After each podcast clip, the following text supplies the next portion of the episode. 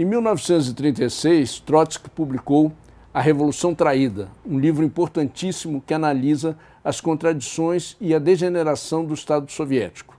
Nesse livro, Trotsky previu com extraordinário acerto a restauração capitalista que se daria 50 anos depois.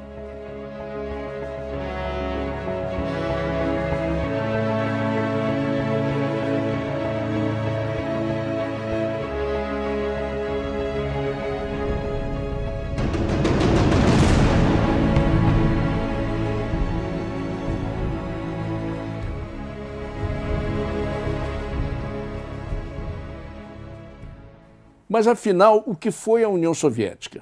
Essa é a primeira questão colocada por Trotsky já no início do livro. Durante a década de 30 do século XX, a União Soviética viveu um extraordinário desenvolvimento econômico.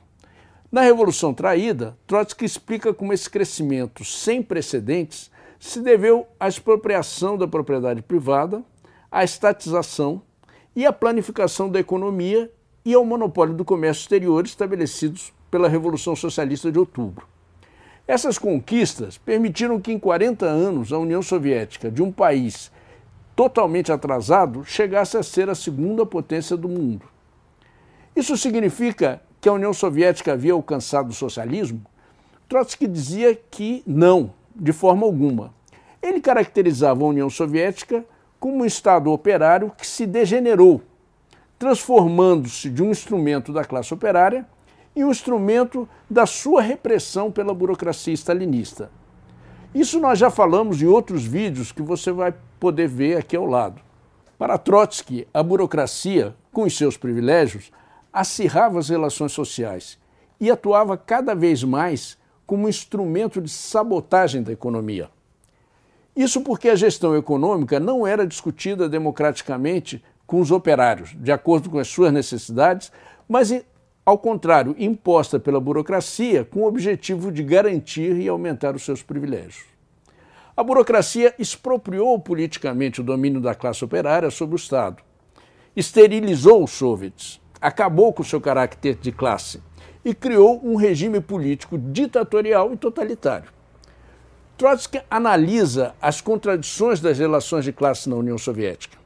Ele mostra que a expropriação da propriedade burguesa não havia eliminado as classes, ao contrário do que dizia o stalinismo, mas que a burguesia se reconstruía através da pequena burguesia camponesa e urbana, assim como pela própria burocracia privilegiada. Por isso, Trotsky dizia que a União Soviética estava longe de ser um país socialista. Para ele, nem mesmo tinha chegado ao nível das economias capitalistas avançadas. O problema todo é que é impossível a um país chegar ao socialismo isoladamente, como defendia a falsa teoria stalinista do socialismo em um só país. Nós também já falamos aqui sobre essa falsa teoria. A própria existência de um Estado totalitário, uma ditadura opressora da classe operária e dos setores populares, era uma demonstração clara do atraso do Estado soviético e uma prova de que nunca existiu socialismo na União Soviética. A transição ao socialismo pressupõe a democracia operária e o domínio operário do seu Estado. O socialismo exige também, progressivamente, a desaparição do Estado rumo ao comunismo.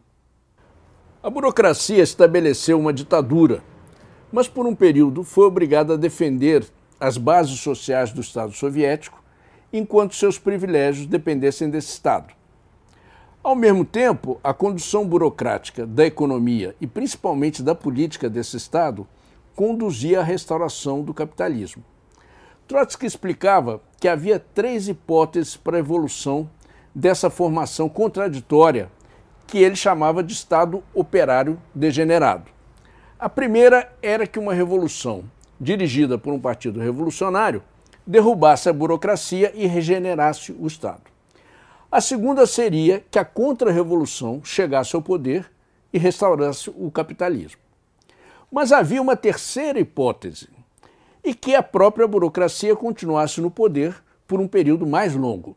Sobre essa terceira hipótese, Trotsky explicava na Revolução Traída o que aconteceria se a burocracia ficasse durante décadas no poder. Ele diz: se a burocracia continua à frente do Estado, as relações sociais não ficariam congeladas. A burocracia não renunciará voluntária e pacificamente em favor da igualdade socialista. Será, pois, inevitavelmente necessário que procure apoio nas relações de propriedade. Alguém pode argumentar que pouco importa ao grande burocrata qual a forma de propriedade, desde que garantidos seus rendimentos. Mas isso é ignorar a instabilidade dos direitos do burocrata e o problema dos seus descendentes. Os privilégios valem apenas metade, se eles não podem ser transferidos aos filhos de cada um. Ora, o direito de herança é inseparável do direito de propriedade.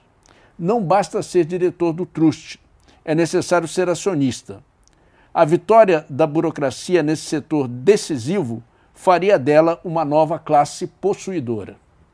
Ou seja, segundo a hipótese de Trotsky, a própria burocracia restauraria o capitalismo e se transformaria em uma classe possuidora, ou seja, em uma nova burguesia.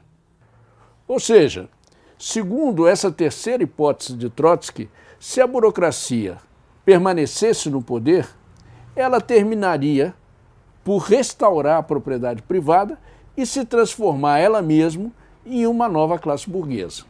No programa de transição, o programa da Quarta Internacional, Trotsky é ainda mais categórico.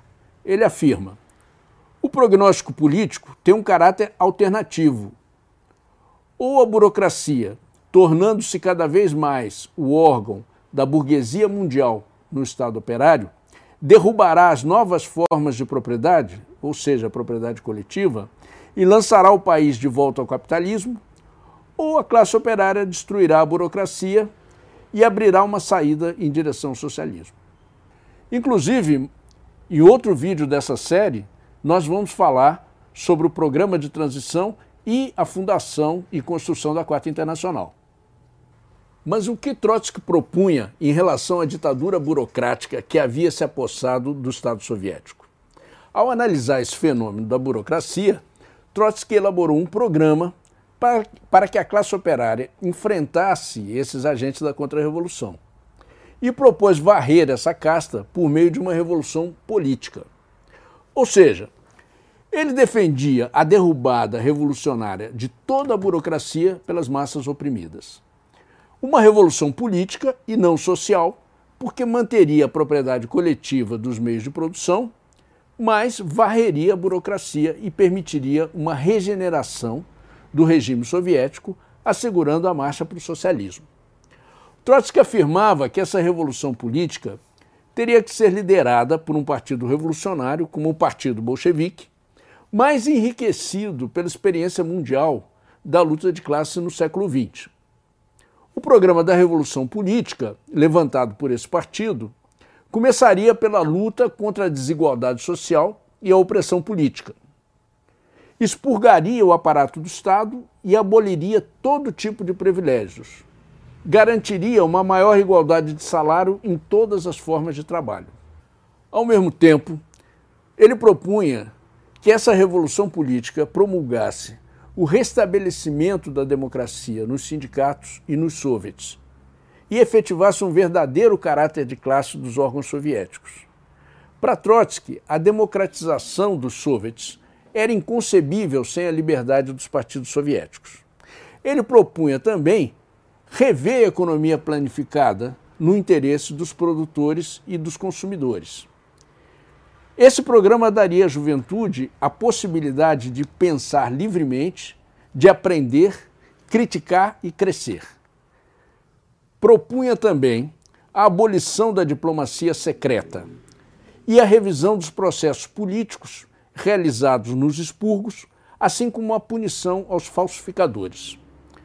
Ao longo da segunda metade do século XX, depois da Segunda Guerra Mundial, ocorreram vários processos de revolução política nos estados operários burocráticos, confirmando o acerto do programa de Trotsky. Na Alemanha, em 1953, na Hungria, em 56, na chamada Primavera de Praga, em 68, na Polônia, em 56 e nos anos 80, ocorreram vários processos revolucionários. Infelizmente, todos esses levantamentos ou foram esmagados pela burocracia ou pela invasão do exército soviético, e assim foram derrotados. Apesar de fazer um balanço duro e concreto do papel traidor do stalinismo na iminência da eclosão da Segunda Guerra Mundial, Trotsky não hesitou em defender a União Soviética diante de um ataque do imperialismo ou da contra-revolução. Para ele, isso era uma questão de princípio. Apesar da degeneração do Estado soviético, Trotsky não defendia a burocracia, mas sim defendia as conquistas da Revolução. Isso é, as bases sociais da Rússia, da União Soviética, a propriedade dos meios de produção arrancada aos capitalistas e estatizada. Infelizmente, a classe operária não conseguiu derrubar a burocracia nem na União Soviética, nem nos outros estados, onde a burguesia tinha sido expropriada depois da Segunda Guerra Mundial. Estamos falando da China, da Iugoslávia, do Vietnã, Cuba, do leste europeu. Por isso, 50 anos depois da previsão de Trotsky na Revolução Traída, a burocracia, sob o comando de Gorbachev, tomou a decisão de restaurar o capitalismo. Em 1986, o Congresso do Partido Comunista da União Soviética votou o desmonte de toda a estrutura do Estado operário, o fim do monopólio do comércio exterior, permitindo que as empresas estatais comercializassem livremente no mercado mundial, o fim da economia planificada e a permissão para a criação de empresas privadas e a instalação de empresas multinacionais imperialistas. Hoje, esses países são todos capitalistas, onde vigora uma economia de mercado. O prognóstico de Trotsky foi confirmado pela história. A restauração capitalista se deu. A nova classe burguesa, estreitamente ligada ao imperialismo, foi formada a partir dos próprios burocratas e da pilhagem do Estado.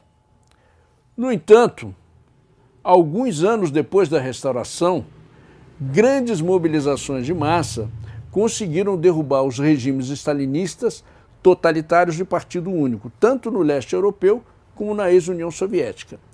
E o povo conquistou importantes liberdades democráticas nesses países. Hoje, em todos esses países, voltou a ser necessário uma revolução socialista, porque a classe operária terá que arrancar de novo das mãos da burguesia reconstruída os meios de produção.